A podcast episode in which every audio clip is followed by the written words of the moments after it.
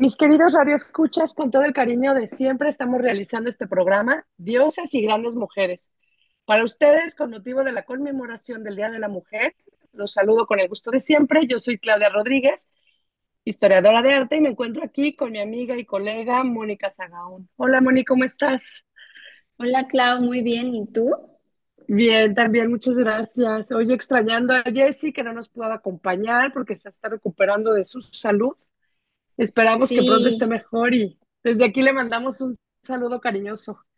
un saludo muy fuerte porque además este es un tema que a ella le encanta y pues ahora no, no pudo acompañarnos, pero aquí estamos para representarla y con mucha emoción para platicarles algunos temas importantes sobre mujeres extraordinarias y sobre diosas. Así es, Bueno, Moni, y pues ojalá que Jessie lo disfrute también. Quiero recordarles nuestras redes sociales. Recuerden que es Inquietas por el Arte con X en lugar de por. Y nos encuentran así en Instagram y Facebook. Y pues nos pueden buscar en Spotify también.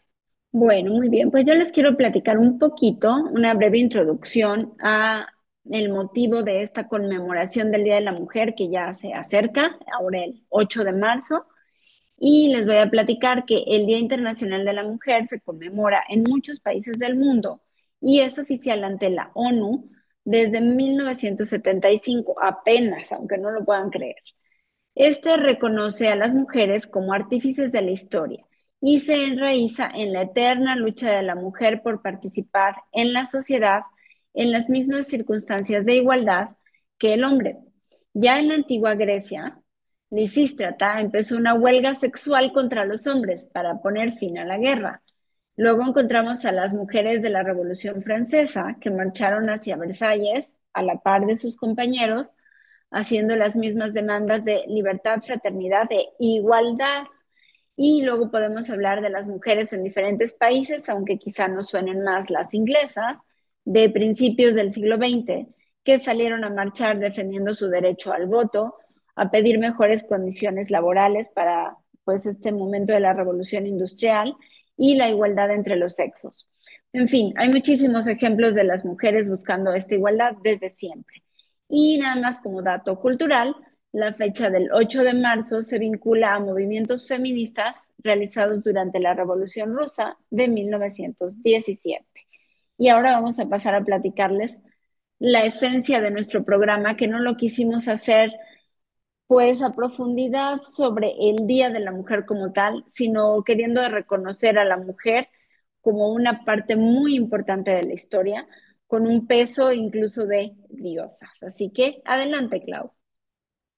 Así es, y este concepto de deidades femeninas es mucho más antiguo que el de la- la- las deidades masculinas. Deben de saber que para los hombres de la prehistoria, la madre naturaleza, la madre tierra, era muy importante porque era pues la que les daba la vida y los dotaba de todas estas cosas fecundas que le proporcionaba el, alimento y, y todo eso, ¿no? Entonces, este, pues desde ahí la madre naturaleza, la madre tierra fue un factor muy importante y por eso la mujer era para ellos y la tenían como, como alguien especial. Primero porque era quien generaba la vida, ¿no? Era la que tenía esa fecundidad y les ayudaba la procreación. Y por eso, pues muchas deidades eran femeninas. Un dato curioso es que la primera Venus fue la de Wilden, Willendorf. Sí, fue encontrada en Austria y es la más antigua de las figurillas que se han encontrado representando la fecundidad femenina. Se dice que estas figurillas en muchas ocasiones no tenían cabeza, porque las mujeres se las colgaban al cuello y la cabeza era la de la mujer que la llevaba. Y eran una oda a la fecundidad. Eran unas figuritas redonditas con su pancita de embarazo, con grandes senos, con muchas alusiones precisamente a la fecundidad de la que nos estaba platicando Clau. Bueno, pues yo les voy a platicar algo que les va a sonar a clase de historia desde que eran chiquitas. Sí, Mesopotamia, el surgimiento de las grandes civilizaciones. Las primeras grandes civilizaciones de las que tenemos noticia y tenemos pues más datos, porque los sumerios inventaron la escritura, es de la civilización sumeria que se desarrolló en lo que conocemos como el Valle de Mesopotamia. El Valle de Mesopotamia, para que nos ubiquemos actualmente, sería más o menos la zona de Irán, Irak, Oriente Medio, y era una región muy fértil, pues se desarrolló entre los ríos Éufrates y Tigris, y este valle regado por dos ríos dentro de una zona desértica, pues fue un lugar propicio para que las grandes culturas llegaran de diferentes partes civilizaciones, bueno, todavía no eran civilizaciones, se juntaran y formaran una gran civilización. Estas civilizaciones fueron primero sumerios, luego acadios, luego, luego babilonios. Y desgraciadamente no tenemos tiempo de platicarles toda la gran mitología que ellos desarrollaron y que es el sustento de nuestras grandes culturas y religiones aún de las actuales, porque a partir de esas leyendas, mitos y cosmogonías fue que se desarrollaron pues las ideas religiosas que después desembocaron en el judaísmo, este desembocó en el cristianismo y además pues recordemos que son vecinos de, eh, de los países que ahora tienen el Islam y todas estas religiones monoteístas muy fuertes son las que prevalecen en gran parte del mundo actual occidental y gran parte del oriental, no en todo, porque también tenemos budistas, shintoístas, taoístas, pero bueno, hoy vamos a hablar de esta región mesopotámica, de cómo se desarrolló y cómo se empezó a desarrollar esta cosmogonía donde las diosas también tienen una importancia fundamental. Voy a empezar a platicarles primero de una diosa que fue la diosa Namu. Era una diosa sumeria y es la primera deidad y el origen de todo. Sin Namu no habría habido nada, no existía el mundo, no existía el universo, no existía nada. Ella es el origen de todo y concibe sola y da a luz sola a las primeras deidades que son An, que es el cielo y es una deidad masculina, y Ki, que es la tierra, y que cuando se unen y se empieza a formar este nuevo universo de acuerdo a su cosmogonía, van a tener una descendiente, una diosa importantísima en la historia y que es símbolo de la feminidad al máximo.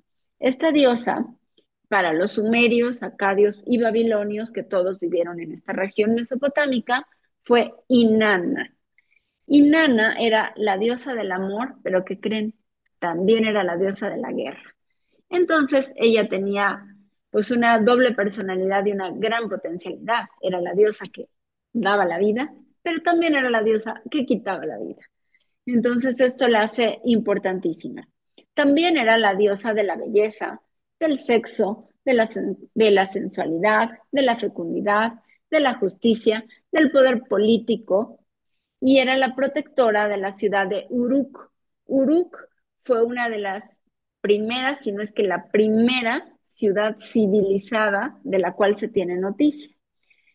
Su apodo, su nombre, mm, digamos con lo que se le identifica, es como la reina del cielo.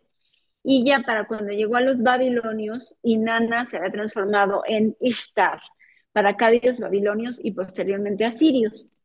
Se le asociaba también con la estrella del amanecer, es decir, con Venus, para que nos empiece a sonar con otras diosas que conocemos un poquito más de la mitología griega y romana. Y los símbolos más destacados de Ishtar o de Inanna son el león, la estrella de ocho puntas, unas de juncos verticales con la parte superior curvada y la lechuza. Los asirios la llegaron a obtener por encima de su dios Azur, que era primero su dios principal, y para los fenicios fue conocida como Astarte. Su nombre Aserá para los hebreos, y tuvo otros nombres como Ashtarot, Astarot, Asherá o Azoret. Aserá para los hebreos va a ser muy importante y les voy a platicar un poquito más adelante el por qué, porque nosotros en nuestra tradición judeocristiana estamos acostumbrados a pensar que los hebreos eran monoteístas desde el principio, pero pues, no necesariamente. Ellos también pasaron por esta región y absorbieron muchísimo de las tradiciones sumerias. Bueno, entonces déjenme ver con qué vamos a continuar para no clavarme en un solo tema. Ya les platiqué mucho de la importancia de Inanna. Y ahora nos gustaría también platicarles de otra zona de la región que fue igualmente importante, pero se desarrolló a partir de los sumerios. Los sumerios, en gran parte, su importancia se da para nosotros, para la humanidad actual, porque fueron los que crearon la escritura. Y sin esta escritura no tendríamos todos estos testimonios. Entonces, los egipcios, que eran vecinos cercanos, adoptaron no solo la escritura, sino la forma de gobierno, las bases religiosas y muchos de los temas sumerios. Y un gran acierto de parte de los egipcios fue tomar em, la idea que ya traían un poco los sumerios de asociar a las deidades con sus gobernantes y de relacionarlos para convertirse el faraón, que era el monarca, en una deidad en sí. Y de esto nos va a platicar un poquito Claudia, porque nos va a platicar sobre alguien muy famosa que fue una faraona. Y yo después de ella les voy a comentar un poquito sobre algunas de las deidades femeninas egipcias, pero vamos a platicar primero que nada de Cleopatra. Así es, y ahorita nos va a platicar Moni de Isis, que fue una deidad muy importante para Cleopatra. Pero bueno, ahorita este, los dejamos con Moni. Quiero platicarles que sí, Cleopatra es súper enigmática y para todos como muy interesante y una figura que es muy conocida, pero pues hay muy poca información en realidad de Cleopatra. Déjenme contarles primero que su nombre era Cleopatra Filopator Nea Sea o simplemente Cleopatra. Fue la última. Para los amigos. amigos. El nombre de cariño era Cleopatra. Fue la última reina del antiguo Egipto e indudablemente fue la mujer más famosa y poderosa del mundo en su época. Y creo que famosa hasta nuestros días, la verdad. Sí, fue celebrada y criticada y como le suele pasar a las mujeres. Célebre por su romance con Julio César y con Marco Antonio. Qué mal que solo haya sido célebre por eso, pero bueno. Según la historia, por su, belleza. Por su belleza. Por todo lo que decían, ¿no? Que era bella, que era este, mujer fatal. Y bueno, ahorita vamos a ir viendo qué tanto era mito y qué tanto era real. Pero este, según la historia, su reinado empezó cuando ella tenía 17 años. Dicen que tenía una belleza excepcional, vamos a ver si sí, sí, y una personalidad increíble. Hicieron que entrara por la puerta grande por de la historia. Eso es lo que como que todo mundo cree, ¿no? Que, que eso fue lo que hizo que, que Cleopatra destacara. Sin embargo, no fue eso lo que la hizo tan poderosa. Pues era una mujer de gran educación, una reina brillante, erudita, científica, filósofa, guerrera, era políglota, perdón, que hablaba nueve idiomas que eran los que en ese momento existían. Entonces, imagínense, ¿no? Hablaba todos los idiomas. Súper culta. De su tiempo. Además, dicen que leyó, pues yo creo que toda la biblioteca de Alejandría, ¿no? Que era muy, muy... Sí, era muy, muy culta. Esposa de los dos hombres más poderosos de su época y madre de cuatro hijos, por si creen que eso era poco. También se, puede, se le ha llamado como la primer mujer feminista. Era una mujer de gran astucia política, pues bueno, no por se acercó a estos hombres poderosos y fue una mujer, fue la última gobernante de su dinastía, que era la Tolemaica. Existen muchas representaciones de Cleopatra y por eso mucha gente la ha considerado como una mujer y bella. Incluso imágenes de lo que creen que pudo haber de anillos de, encontrados de esa época donde se imprimía el sello de la faraona, también de monedas, pero en todas las o estatuillas que han encontrado donde se representa a Cleopatra, pero son diferentes. Entonces lo que da, da a entender que Cleopatra era controladora y dueña de su propia imagen. Es decir, que si ella quería mostrarse como una mujer poderosa, se, se representaba en las monedas con las características físicas que le hacían este, parecido a su padre, lo que indica que era muy fea. si se toma la imagen de esas este, monedas, este, pero también en otras se representaba como muy bella, entonces era como, dependía qué era lo que ella quería representar, era como Es decir, es decir, era una gran mercadóloga. Claro, y además, este, muchos dicen que precisamente esa imagen de las monedas era para, no para mostrarse bella, sino para mostrarse poderosa. Y bueno, eso habla de una mujer muy inteligente, ¿no? sí, sí, definitivamente no era solo bonita. Así es.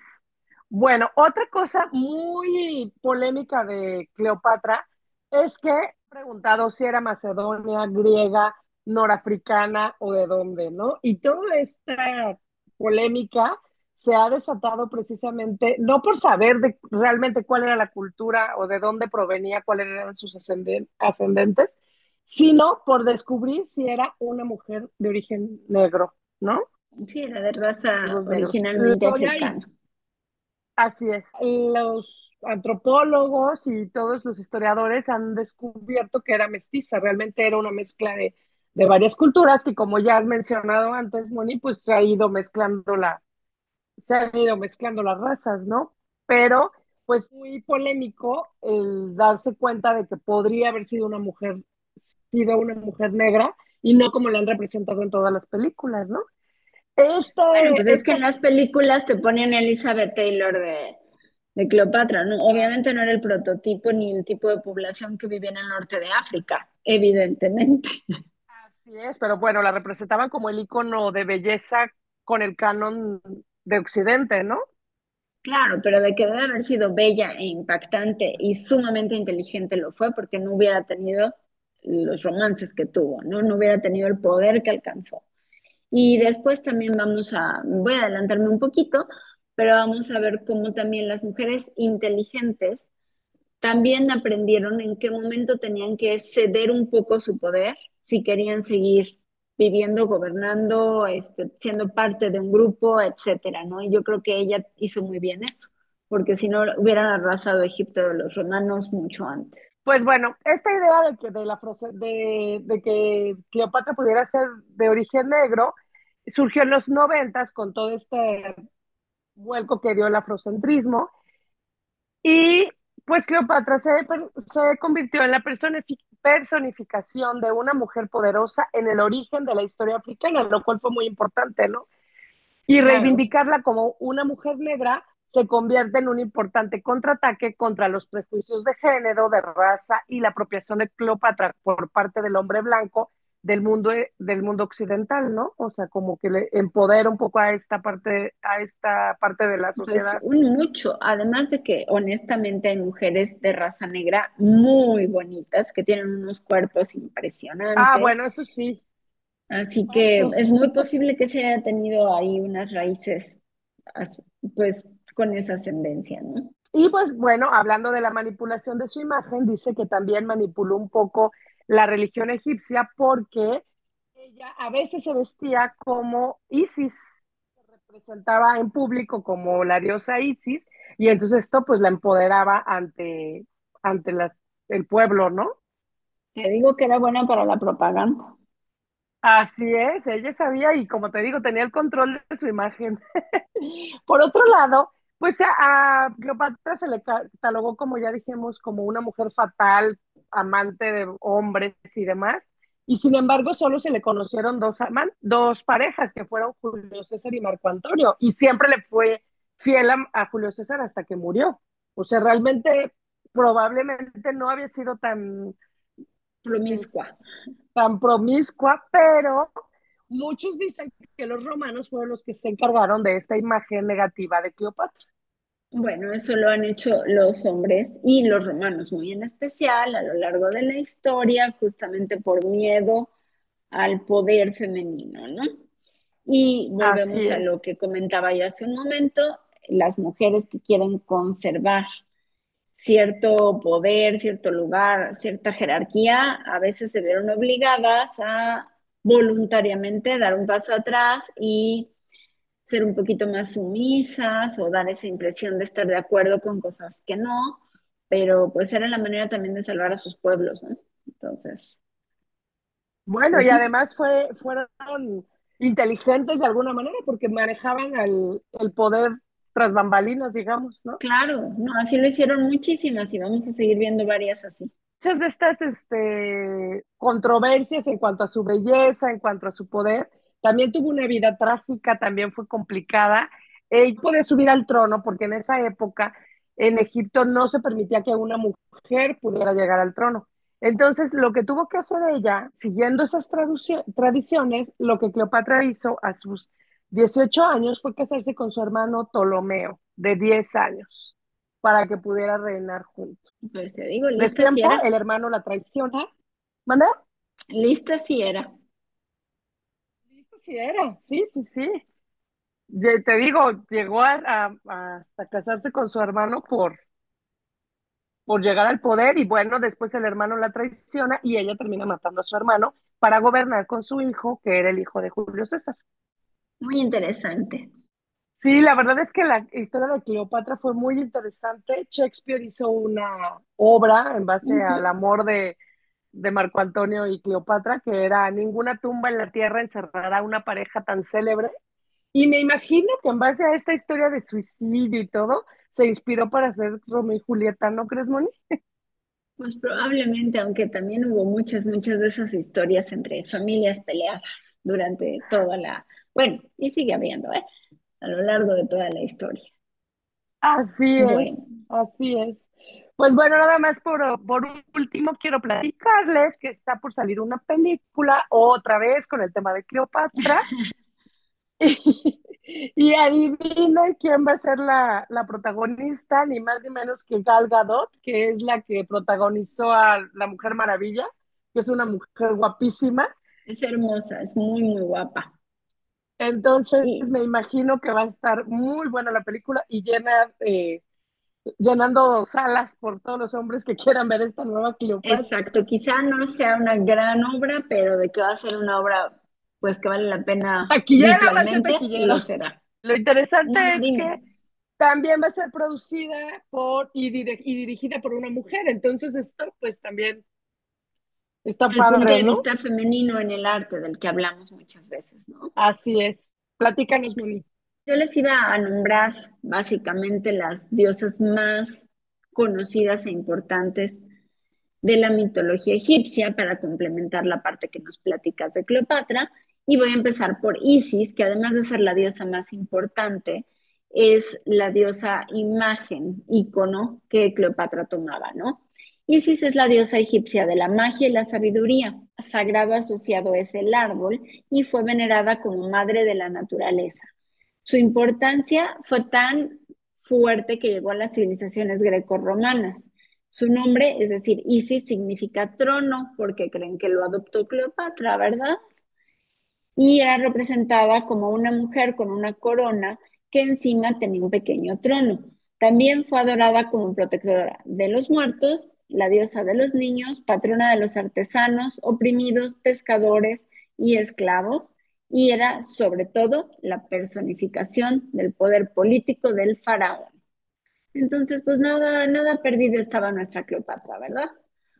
Otras de las diosas famosas e importantes en la mitología egipcia son Amonet, que fue esposa de Amón y es considerada su variante femenina, la variante femenina de este dios, pues siempre aparecía al lado del mismo. Otra diosa es Anuket, que es la diosa egipcia del Nilo y del agua. Bastet, que es la diosa egipcia lunar, protectora del hogar. Luego tenemos a Hemsut, que eran varias diosas egipcias de la protección y del destino.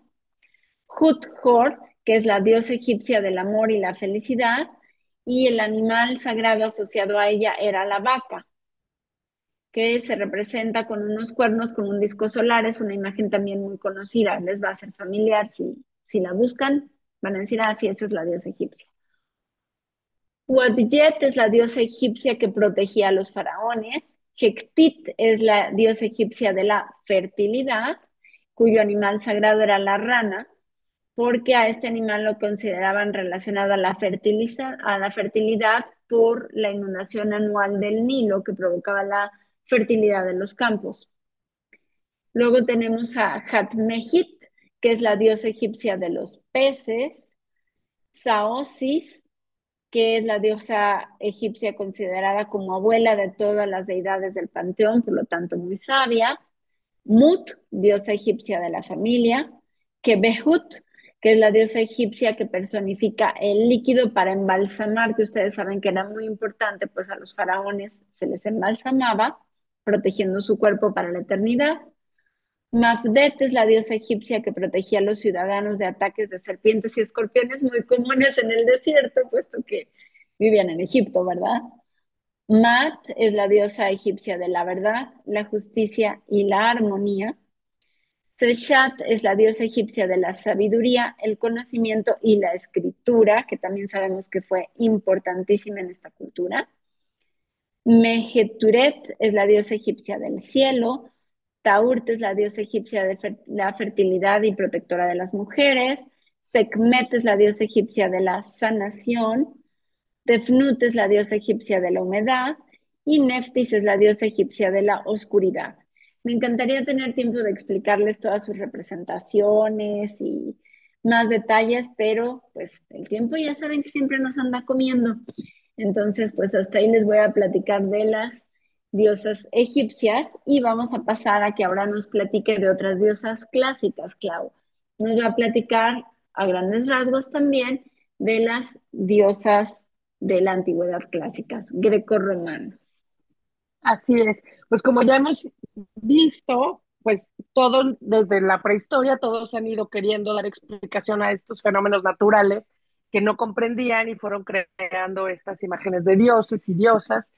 Y así fue cuando se fueron mezclando varias este, culturas con las conquistas y todo esto, y se fueron adoptando algunas este, características de algunos dioses hacia otras culturas, ¿no? Los dioses romanos surgen a partir de los dioses griegos y las diosas pues no son la excepción, ¿verdad? Tenemos muchas diosas griegas que encontramos su equivalente romano y con las mismas características, solo cambia el nombre. Entonces tenemos, bueno, como uno de ellos es Hera, que para los romanos era Juno, que era la diosa griega del matrimonio, familia, Afrodita, que ya hemos mencionado eh, todo el programa, que es Venus para los romanos.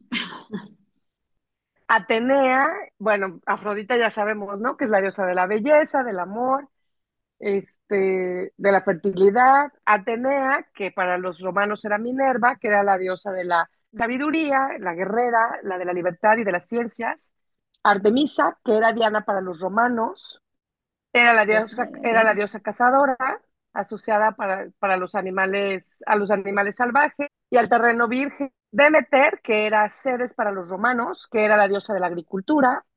Perséfone, que para los romanos era Prosperina, que era la diosa del inframundo. Bueno, más o menos estas son algunas de las más importantes diosas griegas y romanas. Sí, que hablar de mitología nos podría tomar programas y programas y programas, pero ojalá y Ojalá y nos pongan en los comentarios si les interesan estos temas a más profundidad, si les gustaría que habláramos un día de mitología clásica, ya no solamente de diosas, sino diosas y dioses, y toda su relación con los hombres, porque es muy interesante, los semidioses, todas las leyendas.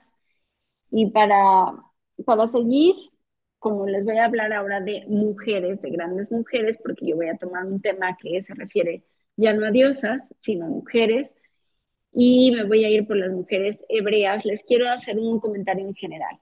En general, lo que no tenemos escrito o documentado, lo tomamos muchas veces de la tradición oral, y es decir, consideramos hasta cierto punto como verdades o como teorías las leyendas y los mitos. Entonces, mucho de lo que nosotros platicamos, sobre todo en mitología, pero hablando de religiones, hablando de civilizaciones, lo tenemos que creer no con una fe ciega, pero sí a partir de unas leyendas o de unos mitos que rellenan esos grandes huecos o lagunas en la historia escrita, ¿no?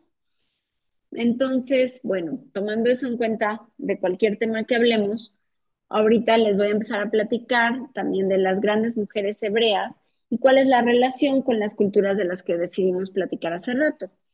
Pues como les decía, en, esta, en este valle fértil de Mesopotamia, que surgieron las culturas sumeria, acadia y babilonia, fue un lugar de paso para muchos pueblos y entre ellos pasaron los antecesores de los judíos, es decir, los primeros hebreos, que eran nómadas, que venían caminando y haciendo paradas, paradas que podían durar muchos años, ¿eh? se instalaban en otros lugares y después continuaban su camino.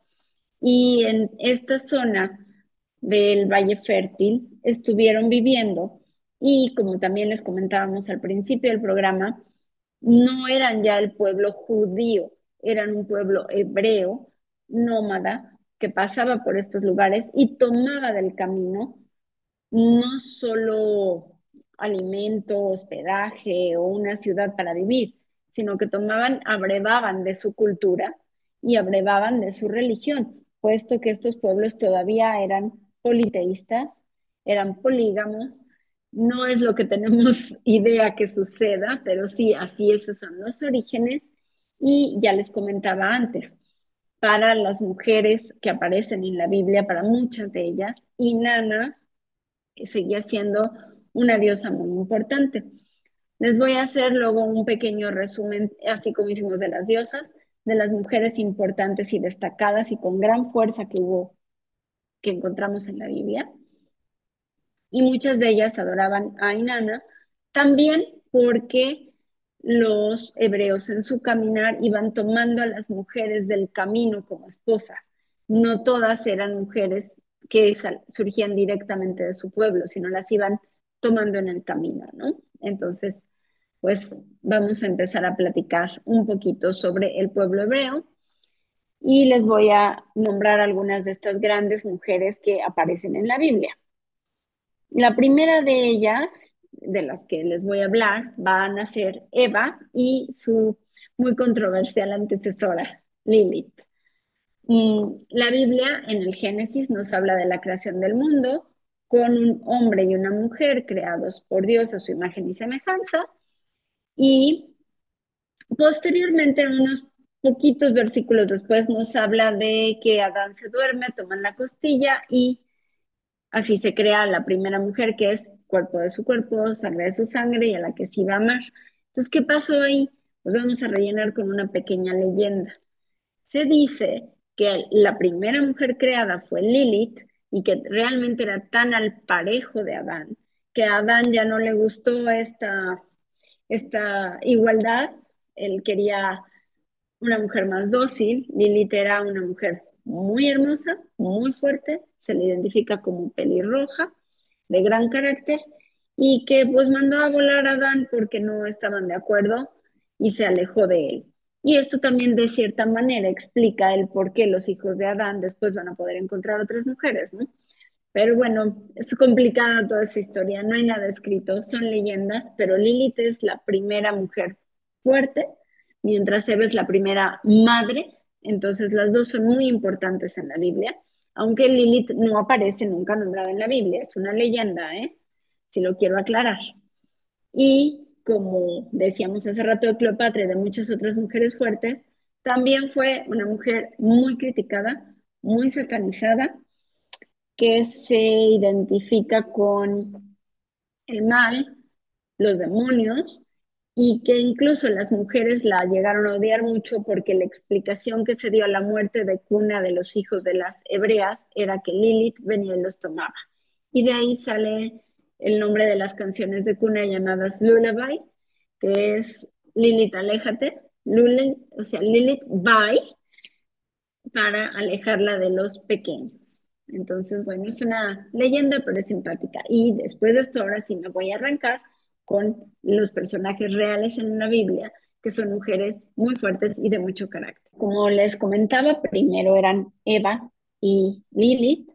Eva también tiene sus buenas ventajas, bueno, es la madre de todo el pueblo y tiene sus buenas cualidades porque ella es una mujer sumisa, como nos la suelen presentar en la Biblia. Pero ya vamos a saltarnos unos cuantos siglos y nos vamos a ir al padre de la religión judaica como monoteísta, que es Abraham, que sin embargo no logra el cambio entre el politeísmo y el monoteísmo en una sola generación. Esto va a tomar muchas generaciones, pero es el primero que siente este llamado, ¿no? Y la compañera de Abraham es Sara. Sara es conocida por ser una mujer con mucha fe, respetuosa, bonita y es la madre del pueblo de Israel.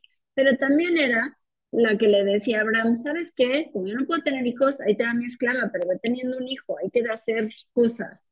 Es decir, no eran mujeres solo sumisas, eran mujeres que llevaban a sus hombres a realizar los actos que fueron creando este gran pueblo, ¿no? Bueno, otra de las grandes mujeres del judaísmo, de la Biblia, es Miriam. Miriam, si se acuerdan, es la hermana mayor de Moisés. Esto ya es también muchos siglos después, cuando mm, los hebreos están ya viviendo en Egipto en calidad de esclavos. Nace este niño Moisés y su hermana trabaja en el palacio asistiendo a la princesa. La princesa tiene la ilusión de tener un bebé y muy abusada Miriam hace un plan para que su hermano tenga una mejor vida y le dice a su mamá, vamos a ponerlo en un canastito, de ahí viene el nombre de Moisés, que somos los bebés, y ella estando con la princesa le dice, mira, mira, va flotando un canastito, lo toma y le dice, ah, los dioses te han mandado un hijo, y así Moisés entra a formar parte de la comunidad de la realeza y puede después realizar el plan divino de la salvación del pueblo de Israel, ¿no? Entonces, bueno, Miriam fue una gran protagonista, silenciosa, pero muy importante también, ¿no? Silenciosa, pero logró lo que quería. Exacto, y no, no tan silenciosa, pero muy inteligente también, ¿no? Bueno, vamos a hablar ahora rápidamente de Débora. Débora es menos conocida, pero fue una jueza, profetisa y líder en la guerra. Ella lideró a Israel cuando no había rey, convocó al ejército, animó a los guerreros a derrotar a los opresores y bajo su liderazgo Israel estuvo en paz durante 40 años. Es ya de la época de los jueces, no se les estoy dando en un orden específico a estas mujeres. ¿eh? Ruth también habrán oído hablar de ella. Ruth es un nombre muy común entre la comunidad judía, puesto que es una de las mujeres más admiradas porque era leal, dedicada, trabajadora, fiel a Dios y como les decía antes, no era israelita. Se casó con alguien de los hebreos, pero ella no era israelita de origen. Se ganó su lugar entre el pueblo de Dios por su dedicación a Dios y el amor que le tenía a su suegra. Le digo, las mujeres eran fuertes. Ella abandonó su casa y su familia para servir a Dios. Era y mucha lealtad a su suegra también, ¿no? Uh, sí. Conquistó el corazón de Bush y fue bisabuela del rey David. Entonces, por eso logró un lugar importante en la Biblia. Luego, pues tenemos a Ana, que es un nombre muy común en la Biblia, pero esta Ana era la madre del profeta Samuel que, como en muchas ocasiones en la Biblia, no podía tener hijos, confiaba en Dios y oró con fe por uno, igual que Sara, que no lo mencioné al principio, que fue la madre de Isaac. ¿Recuerdan que a Isaac es que iban a sacrificar porque se lo pidió Dios, bueno, ya ve a Abraham, que era su único hijo legítimo. Bueno, Sara fue su madre y tampoco podía tener hijos.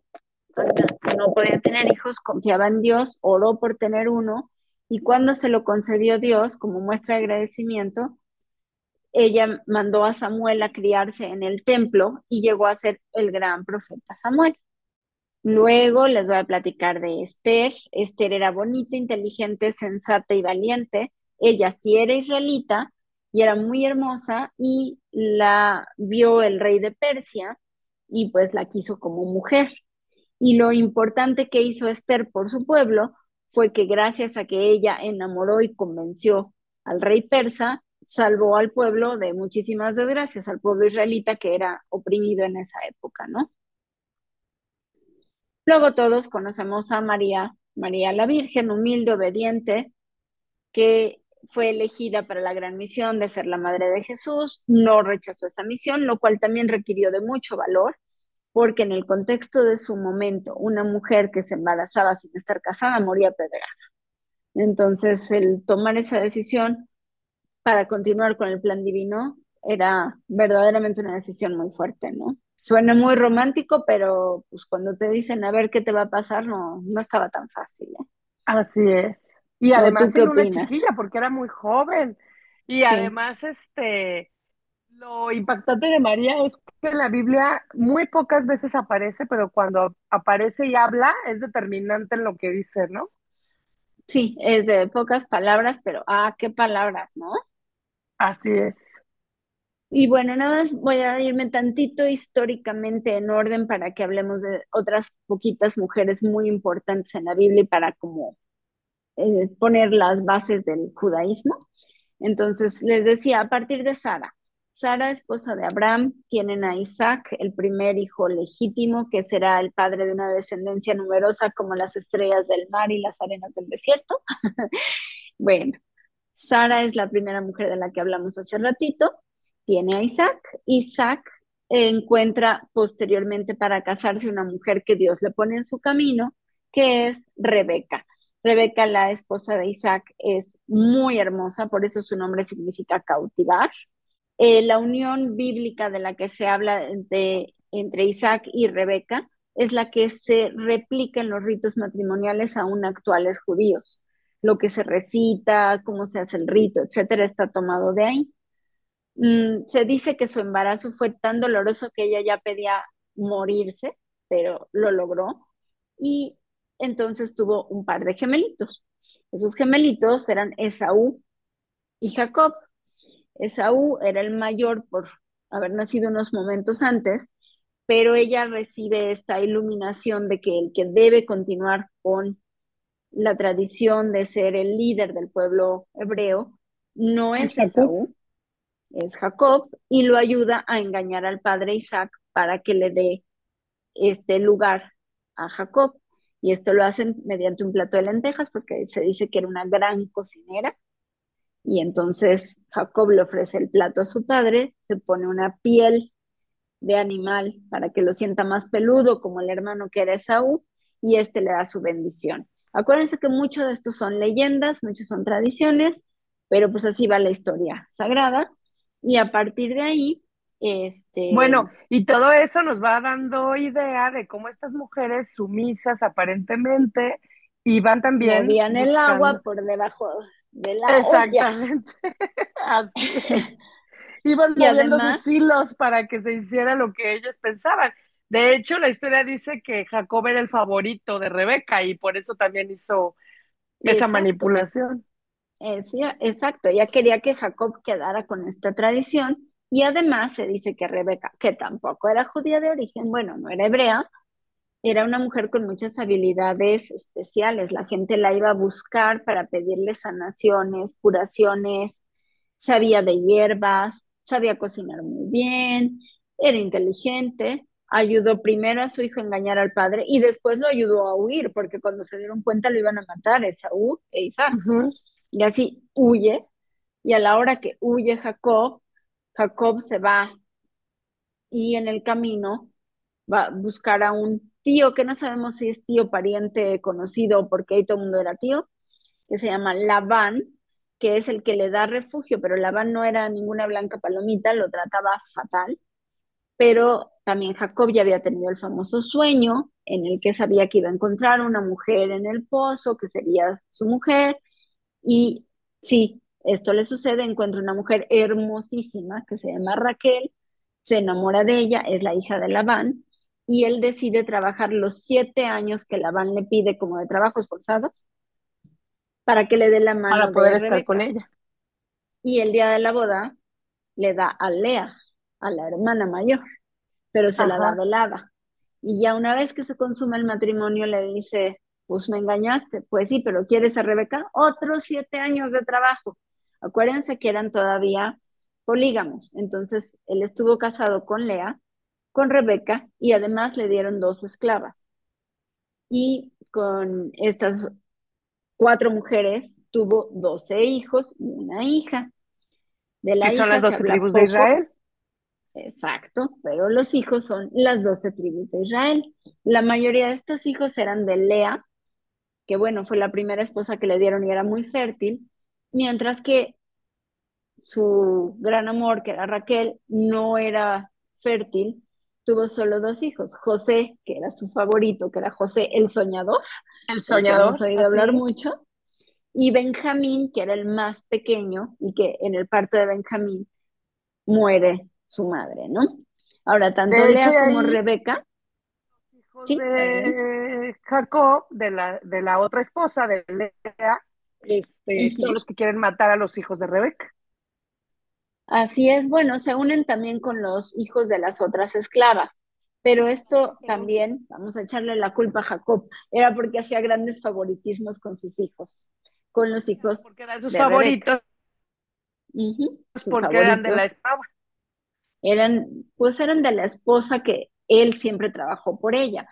Claro que también quiso a Lea y Lea le dio muchos hijos, pero tanto Lea como Rebeca, que eran hermanas, no eran hebreas venían de tradición sumeria y ¿quiénes creen que eran sus dioses? Bueno, ¿quién era su diosa consentida?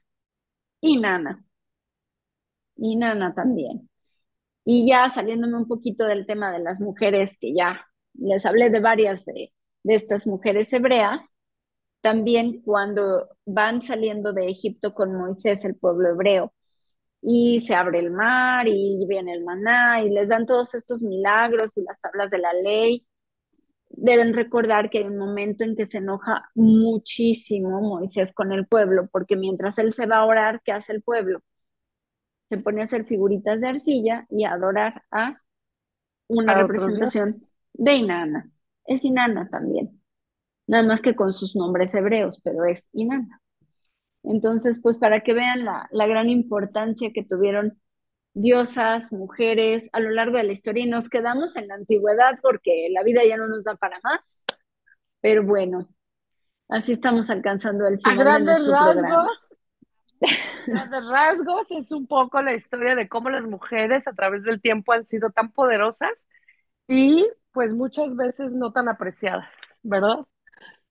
Y cómo después también van cediendo por conveniencia, por inteligencia, por astucia, como comentábamos de Cleopatra.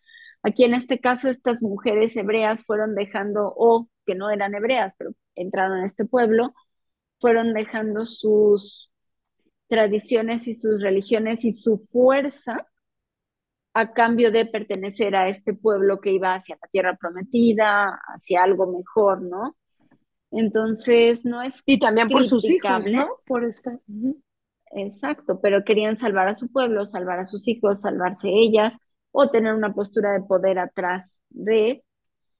Y bueno, la historia continúa y continúa y continúa y siempre ha habido mujeres muy fuertes, solo quisimos pues darle un enfoque de esta grandeza que después muchas mujeres tuvieron que ceder por diferentes razones y pues luego llegan las religiones principales monoteístas que nos hablan ya de, de un solo Dios y es una figura de Dios masculino. Entonces, pues ya nuestras diosas de las que hablábamos, pues van quedando opacadas, ¿no? Así es, es muy interesante conocer, conocer esta, esta parte de la historia, ¿no? Cómo, cómo se ha ido teniendo eh, el empoderamiento de estas mujeres y al final pues también esa, esa pérdida del poder, si se le puede llamar así, y cómo poco a poco se ha ido retomando, ¿no? Exacto, pero ahora ahí vamos, ¿no? Y me gusta ver cómo ahorita tenemos grandes mujeres primeras ministros, políticas, artistas, este, reivindicadoras sociales, como hablábamos hace rato, directoras de cine, ya no solo la imagen de la mujer bella que es pues ahora sí que para darle gusto a los sentidos, ¿no? Solo para verla, solo para admirarla, sino mujeres muy pensantes, grandes científicas, grandes investigadoras. Ahorita ya no tenemos tiempo, pero de lo que les platiqué al principio de las de lo que se ha encontrado de restos de diosas y de bueno, de figurillas de diosas o de entierros antiguos de mujeres dedicadas a, a ser una especie de sacerdotisas, han sido liderados por arqueólogas mujeres. Eh, justo, justo era lo que te iba a decir. Incluso muchas investigaciones de Cleopatra también han sido gracias a antropólogas mujeres. O sea, la verdad es que sí se la ha ido reivindicando la mujer y valorando también en esta parte, no solo como tú dices, de, de belleza, sino también de inteligencia. Yo siempre, que, yo siempre digo que está bien tener esta igualdad con los hombres en cuestión de condiciones de, De un piso parejo, ¿no? respeto, exactamente, pero finalmente somos diferentes, ¿no? Cada quien tiene Claro, sus este, cualidades y sus fortalezas y, este, y creo que sí se le ha ido reivindicando a la mujer y se le ha ido dando un lugar, pues el lugar que merece, ¿no? Pero nos pues falta repente, mucho, sí, pero ahí vamos. Y ahora con la conmemoración del Día de la Mujer, a veces, desde mi punto de vista personal, quiero decir que siento que a algunas mujeres muy extremas se les ha ido el péndulo demasiado del lado contrario. Y eso a mí en lo personal tampoco me encanta, ¿no? Me gusta que sea, como decíamos antes, algo más centrado, justo, donde se reconozca el justo valor de hombres y mujeres, porque somos una humanidad dividida en dos partes que se complementan. Pero bueno, ese es mi punto de vista muy personal. así es, pues es un respeto también a la dignificación de la mujer, pero sin menospreciar al hombre, ¿no? Sin socavar también su, su dignidad, porque siento que a veces también este empoderamiento nos hace estar del lado contrario, opresor. Y pues no se se trata de eso, se trata, de la se raya. trata de igualdad de derechos y condiciones para todos y de respeto Así sobre es. todo. Es que despedir este programa porque ya se nos acabó el tiempo, extrañamos mucho a Jessie el día de hoy Sí, y pues quiero que todos este, tengan chance de ver ahí las, nuestras redes sociales, las imágenes como siempre, que le den like y pues les recordamos es en Instagram y Facebook, Inquietas por el Arte, con X en lugar de por, y pues ahí esperamos sus comentarios. Y esto fue Inquietas por el Arte, inquietas por el arte. Nunca nos va a salir juntas, juntas pero jamás. Y pues disfruten mucho este día, reflexionen, creo que es un tema para reflexionar porque no es una fiesta, es una conmemoración y también lleva de la mano el sufrimiento de muchos siglos, ¿no? Así es, Pero con la esperanza de la reivindicación que se va ganando poco a poco. Así es. Bueno, pues linda semana y hasta la próxima. No dejen de escucharnos. Algo muy, muy interesante viene para dentro de, mm, bueno, para el próximo programa, dentro de Hasta la días. próxima. Bye bye.